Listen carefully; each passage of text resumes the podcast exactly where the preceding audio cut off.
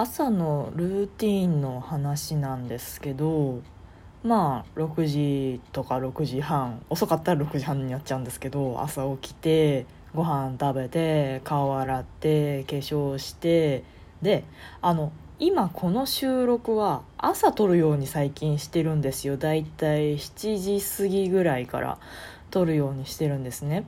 でその後自分で撮ったその12分なり何なりの収録を聞きながら続きの家事というか朝ごはんの後片付けとか、まあ、昨日酔いつぶれてなんか洗い物とかほったらかしてたらそれを洗い物してでもう少し余裕があったらなんかゴミをまとめたりだとか洗濯物畳んだりとかするみたいなそういう感じで使ってるんですね時間を。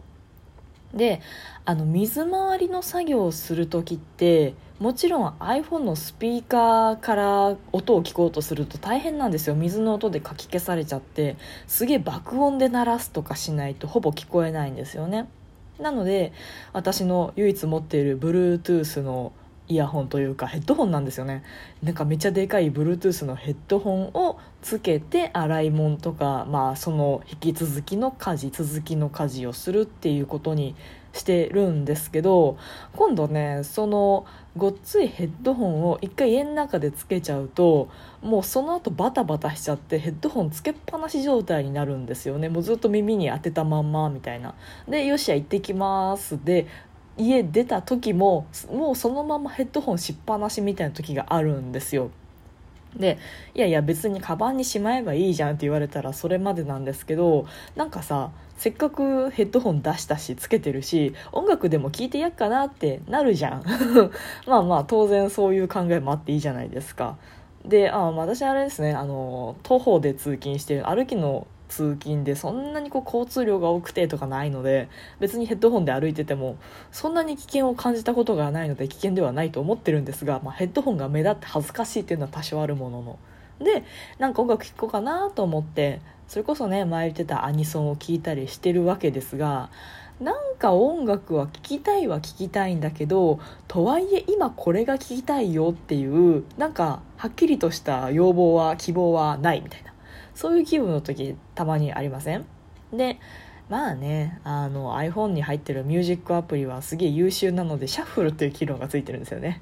まあね iPod の時代からありますけど、まあ、シャッフル機能を使ってとりあえずポチって押したら何かしらの音楽が流れてきますよっていうのでとりあえずこの間もシャッフルボタンで音を流したんですよ。で大体ねあのシャッフルで音楽聴く時って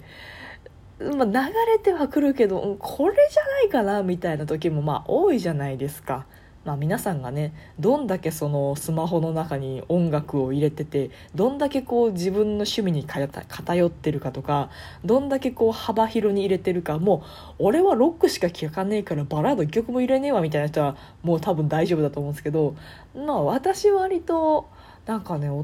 父さんの CD の棚にあったやつを適当に入れるみたいななんかだから泉谷しげるが入ってるみたいなとかあとあの落語とかもとりあえずなんかお父さんの iTunes に入ってたからそれ入れちゃえみたいなんで結構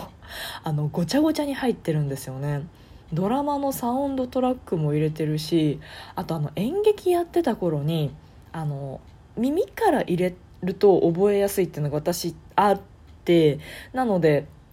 あの自分でセリフを吹き込んででそれをあの聞く？通勤の時とかちょっと暇な時に聞いてセリフを覚えるみたいなこともしててかつてやった演劇のセリフの自分の声で吹き込んだやつとかも全部シャッフルの中に入ってるんですよ。今更これ何年前の作品やねんみたいなセリフが流れてきてなんかもう恥ずかしいやらなんやらっていう感情になるっていうのもあるんですけどね。でついこの間流れてきたのがですよもう久しぶりになんかたまたま最近聞いてなかっただけなんですけど真島正俊さんの「情報時代の野蛮人」が流れてきたんですよ。まあ皆さん知ってますかって多分そんなもう知らないと思うんですよね。ブルーハーツのギターの人、まあ、現クロマニオンズのギターの人真島正俊さんなんですけどソロでアルバム4枚くらい出してるんですよね。でまあ最近になってマシュマロっていうユニットも組んであの別でまたマーシーさんの歌声が聴けるようになったんですけどまあ本当にソロでブルーハーツの終わりがけの頃かなとハイローズの間頃なのかな。なんかそんな感じの割とこうマーシーさんの音楽歴でいうと初期の頃の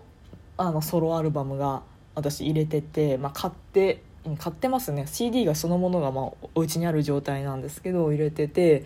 で情報時代の野蛮人が流れてきたんですよ。あの曲すごいね。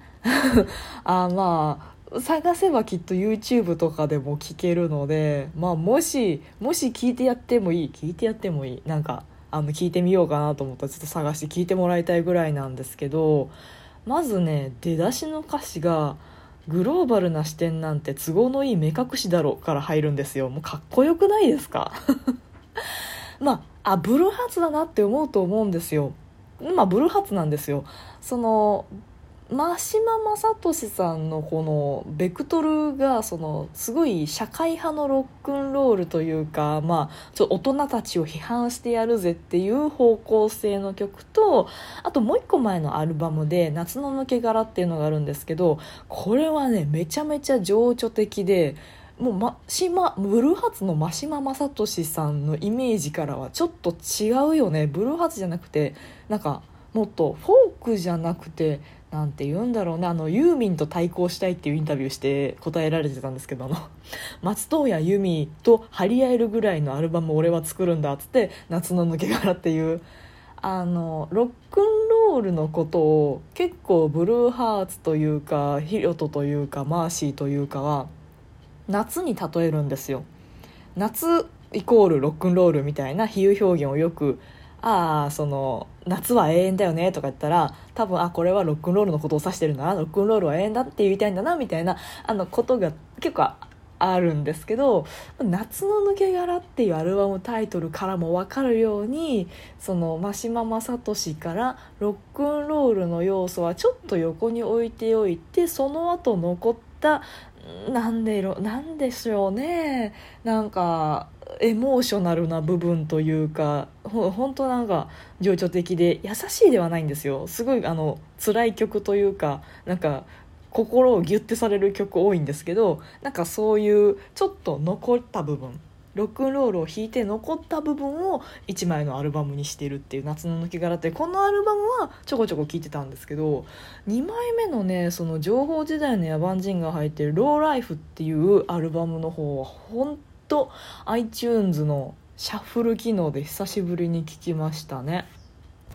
でまあそのローライフですよ。もうね何がいいと言われたらもういろいろよくて困ってしまうんですけどあリリース日1992年11月1日だって私と同い年ですね。そうかそんな古い曲なんですね、まあ、この歌詞がその出だしのねグローバルな視点なんて都合のいい目隠しだろっていうフレーズでまあ先制パンチを食らうわけですけどその後の歌詞もすごいなんか来るんですよね。同じ感じでは皮肉だけどこれ芯食ってるよなっていう言い回しとか皮肉がずっと続いていくんですよね。どの歌詞が一番どのフレーズが一番好きってやるとなかなかこれ迷っちゃうんですけどなんか迷ってたらもう1から最後から最初から最後まで全部こう読みたくなっちゃうんですけどそんなことするとあのジャスラックの申請が面倒くさいのでやらないんですけど。まあ要はあのなんだろう。搾取されて税金とか天引きされてなんかあの貧乏人はどんどん割り食って金持ちはどんどんますますますます金持ちになってこの社会って本当なんかもう嫌になるよねみたいな話なんですけど。まあそういうなんか内容が続くんですけど最後の最後のサビのところに「月の光が降り注ぐその音を聞いているんだよ」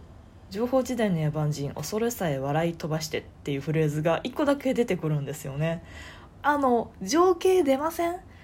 例えば原始時代のあの原始人さんたちが一生懸命狩りしてとにかくこう明日のご飯をゲットするために危険な狩りだったり危険な仕事だったりをしてなんとか今日も生き延びた。でああ人生ってこんなもんなんだな死ぬまで続くんだなって原始人さんがこうのっぱらののところでなんか月を見上げてる情景みたいなのがここでぐっと重なるじゃないですかそのあ野蛮人というイメージと現代に生きてる我々のこうイメージがふっと重なるっていう効果がここのフレーズでこうギュッとくるんでちょっとだけアレンジも変わっててサビなんですけど。なのであここの流れとか本当ベタだけど今考えたらすげえまあベベタな展開とか、まあ、よくあるアレンジだよって思うんですけどでもやっぱこれがなんだ30年そこそこ前でこれが流れててで あと一番怖いのがこの貧乏人がますます貧乏になって貧乏くじ引かされ続けてて金持ちはどんどん搾取して搾取してもっと声太っていくっていう社会の状況が30年前からそんなに変わってなくてこの30年前にリリースされた「情報時代の野蛮人」という曲を30年後の私たちが聴いてもマジでそれなってそのまま共感できるってマジで。あれ社会の在り方マジで変わってないんだな怖いなっていうかまあしゃあないですよね。あの変化変化させるってね難しいことですからずるずるとずるずるとまあいくんだろうなっていうのを感じながらえーと、でローラこれがね「ローライフ」っていうアルバムの何曲目かなのでいきなり情報時代の野蛮人がそのシャッフルで流れてきたんですけどまあまああこのさ、え、この曲はローライフだったなと思ってローライフ頭から今聴いてるっていう感じで今からまた またヘッドホンしてあの歩きながらローライフ1から聴いていこうと思います。というところで今日もお付き合いいただいてありがとうございました。トークが面白いなと思った方はリアクションボタンを番組フォローがまだの方は番組フォローもぜひお願いします。ということでまたお会いしましょう。バイバイまたね